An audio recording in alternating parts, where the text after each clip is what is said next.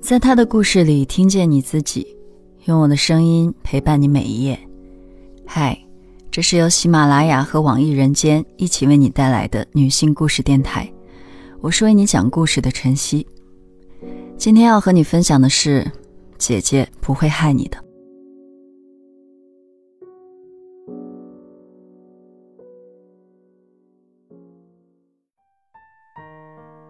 最开始接触这个行业是二零一三年的下半年，那时我在一家公司做人力部门的实习生，张姐是我的同事，为人热情。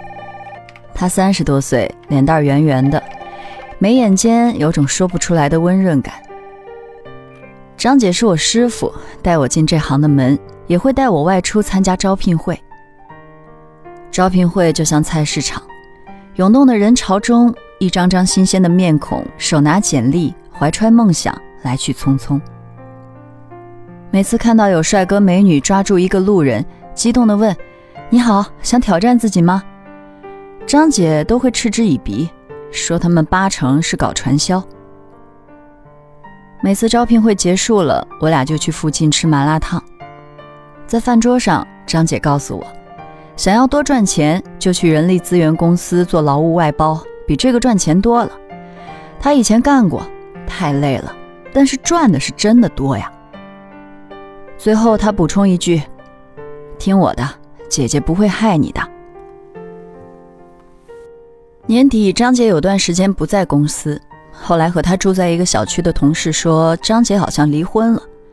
她常年和别人合租房子，前段时间夫家人还来闹过。年一过，我辞职了。直到走的那天，也没见张姐回来。回到学校，我开始忙毕业论文，和以前的同事也断了联系。六月的一天，我还在焦头烂额的找工作，忽然接到一个陌生的号码。接听后发现，竟然是张姐。她开门见山表明来意，说自己在一家人力公司做的风生水起，这家公司在招人。他想到我正好是这个专业的，就立马给我打电话了。他保证工资绝对比以前那家公司高，还说当姐姐的不会骗我的。过了两天，我到了和张姐约好的见面地点，她变得时髦了，脸上涂了 BB 霜，剪了齐刘海，烫了大波浪，脚下是黑色的高跟鞋，举手投足间有几分职场女性的成熟感。张姐领我到一个偏僻的老旧写字楼下，大厦的电梯故障，只能走安全通道上去。每爬一层，我都会往里面看看。几乎每家公司的门都紧闭着，还听到很多鼓掌声和叫好声。张姐边喘边骂：“他们脑子不好，明知道是传销，还自欺欺人。”到了六楼，张姐领我到了公司的指示牌下面，掏出钥匙开门。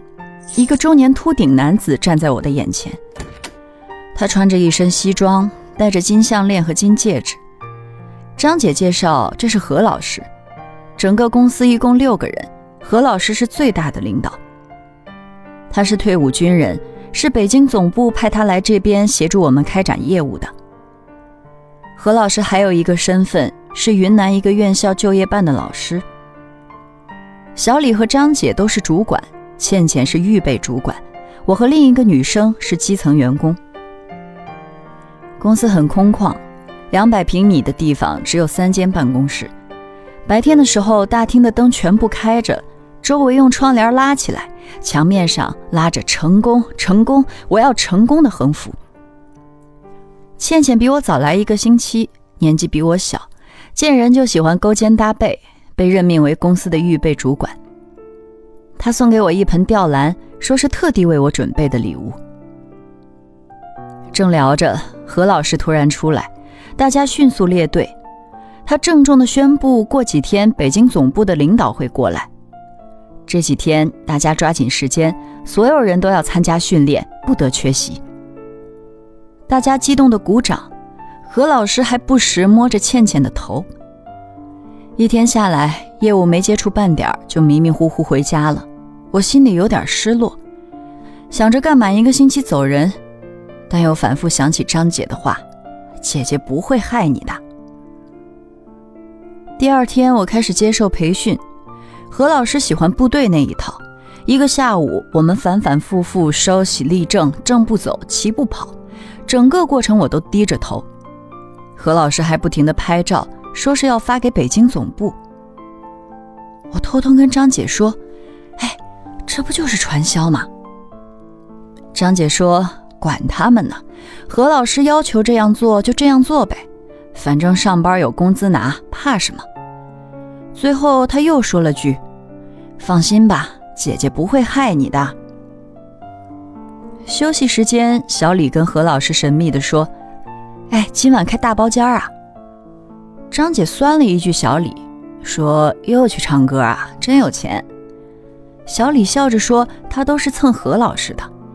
何老师去年圣诞节赚了一万块，然后请几个美女吃鲍鱼海鲜，他都没沾到光。”何老师听后笑得很得意，其他几个人都心照不宣地奉承他几句。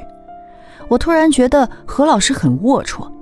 上次他还说自己如何节约，老婆孩子都在老家住瓦房，自己却在外面逍遥自在。我和倩倩议论了这件事，她还愤慨了一下。没过几天，又很天真的对我说：“找男朋友啊，就想找何老师这样的。”每天下午训练完，我们都要开会，每个人畅所欲言，对于公司未来发展有什么规划、有什么看法等等。等每个人都发言完了，何老师会放激励歌曲作为背景音乐，讲述我们应该如何感恩父母、感恩公司、感恩社会，最后在共同呐喊的高潮中结束会议。北京那边的领导一直没有来，但下了指示说要开始真正的招聘了。于是公司印了很多招聘简章，小李负责社会招聘，整天去人才市场打游击。我在张姐的指导下开始制作招聘简章，张姐详细的给我讲解着每个部分。我对五百块钱的床上用品费不太理解，张姐说如果有人提出异议，就说这是公司统一规定，必须服从。我问张姐，我们要出去参加招聘会吗？张姐说不需要，让我通过网上查各个地方的大中专院校的联系方式，给学校负责招生的院系老师挨个打电话，最后让老师直接带学生进场就可以了。张姐说，我们的目标群体是贫困地方的学生，那边的孩子能吃苦，老师工资也不高，所以学生稳定性好。她上个月已经送了一批学生了。是从很偏远的地方坐火车过去的。以后我就专门负责陕西那边。最后，张姐冲我笑了笑，让我好好干，在这儿比找个人事工作赚的多多了，还让我放心吧，他不会害我的。接下来，我开始不断在网上找学校信息，不到一周时间，陕西大部分中专院校就业电话都找出来了，但我说话还是磕磕巴巴的。张姐安慰我说：“那些地方根本没什么企业，那里的学生本身也挺渴望大城市的。我们是在做好事。”他忽然坐到我旁边，很神秘地说：“这些学生合同和我们签，工资都是我们公司发的。公司给我们返点的指标是每个人头三百八十块，这个其实就是我们和就业办老师一起分的招聘费和管理费。”大部分老师都懂，有的可能还会主动问。一般老师三百，我们自己八十。八十啊，听着少，但我们的项目有很多。他越说越激动，开始用笔在纸上计算。看到他画的数字，我心里起了变化。张姐要求我每天在完成六十个有效电话量的基础上，把意向考察学校名单发给他。学校考察的负责人是何老师，所有的考察路费和住宿费用是公司承担的。何老师本身就是学校就业办的人，又拿学校的钱，又拿驻场的工资，公司的人头费也拿，一个人拿着三份工资。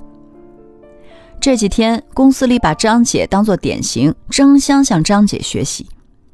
倩倩没有业绩，每天就借着来看花看草的由头来打听我的业绩。听说我也没有出单就走了。小李社招做的并不顺利，他和新来的老刘商量着单干，想从公司多搞点资源再走。只有和张姐坐在一个办公室的我，清楚她忙得焦头烂额。北京总部负责管理学生的驻场老师打电话来说，新招来的学生嫌工作苦，不愿意干了，厂里的效益也不好，几乎没有安排加班。这样下来，一个月拿到手两千左右，扣除一开始体检费、车费、交的五百块床上用品费、吃饭的钱后，基本上不剩什么了。驻场老师看学生们态度坚决，就威胁他们干不到一个月没有工资。不干满半年还要缴纳罚款，但是学生们依旧表示一天都不想待了。驻场老师没有办法，才打电话给张姐。张姐听到后，在办公室急得直咳嗽，赶紧打电话给学校老师。我也不敢和张姐说话，她拉着脸又气又急，在屋子里走来走去。第二天下午，老师回话了，张姐和她又有说有笑起来。原来学校老师给学生家长打电话了，说如果学生不干到规定的时间，就不发毕业证书。家长又做学生的思想工作，这才稳定下来。我自个儿摸索着打电话，也越打越顺口了。有个中专的赵老师很积极主动，第一通电话里就问我返费的事情。他告诉我，苏州一家公司给学校每个人头每个月一千的返费。而不是一次性三百，在巨大的利益差距下，赵老师勉强和我加了微信，拉锯了几次价格就不了了之了。没多久，他在朋友圈里发了学生实习出发前的合影。我数了数人头，计算了下他和人力资源公司的利润。那些学生有些看上去似乎不满十八岁，他们笑得简单快乐。像是在讽刺着笼罩在利益下的我们。张姐见我迟迟没有动静，就分给我一些优质资源，几乎没有费力。那边的校长就安排了手下的干事跟我对接，只用了两天的时间，学校那边组织好了学生，从陕西浩浩荡荡的出发了。同事羡慕我走运了，倩倩还趁着上厕所的空偷偷跟我说。张姐肯帮我，是因为她自己也有提成。她还神秘地塞给我一个文件，上面有详细的专员和经理的提成方案。利益链条的延伸让我离灰色的世界越来越近，我也越来越感到厌烦。何老师回到了公司，变得更加亢奋了。他不停地给我们传授传销的那一套，高度的亢奋状态让每个人都像打了鸡血一样。张姐并不在乎这个公司会不会真的变成传销，反正她自己很得心应手。她告诉我，她已经从群租房换到了两室一厅，准备干几年回老家买房子。我走的那天，张姐请我吃饭，饭桌上她给我看手机里的照片，是一个长头发、腼腆的小姑娘。张姐说那是她的女儿，个子挺高的，快上五年级了。离婚后一直跟着她的前夫在老家上学。我问张姐，她不觉得做劳务很脏吗？她说自己心里唯一的阳光就是女儿，其余的一切都可有可无。她只想早点买上房子，给女儿更好的生活。我听了很难过，问她。他女儿今后要是通过劳务公司到厂里上班，每个月工资都被劳务公司剥削，他会不会心疼啊？张姐反问我：“那怎么办呀？干劳务派遣也是有法律保护的。再说，我们谁没被剥削过呀？”我表态说：“这种遭雷劈的事儿，反正我是干不了了。”他看了我一眼，直叹气。又悠悠地说：“姐姐不会害你的呀。”今天的故事就分享到这儿，感谢你的收听，欢迎在音频下方留下你的感受和故事，与千万姐妹共同成长，幸福相随。我是晨曦，下期见。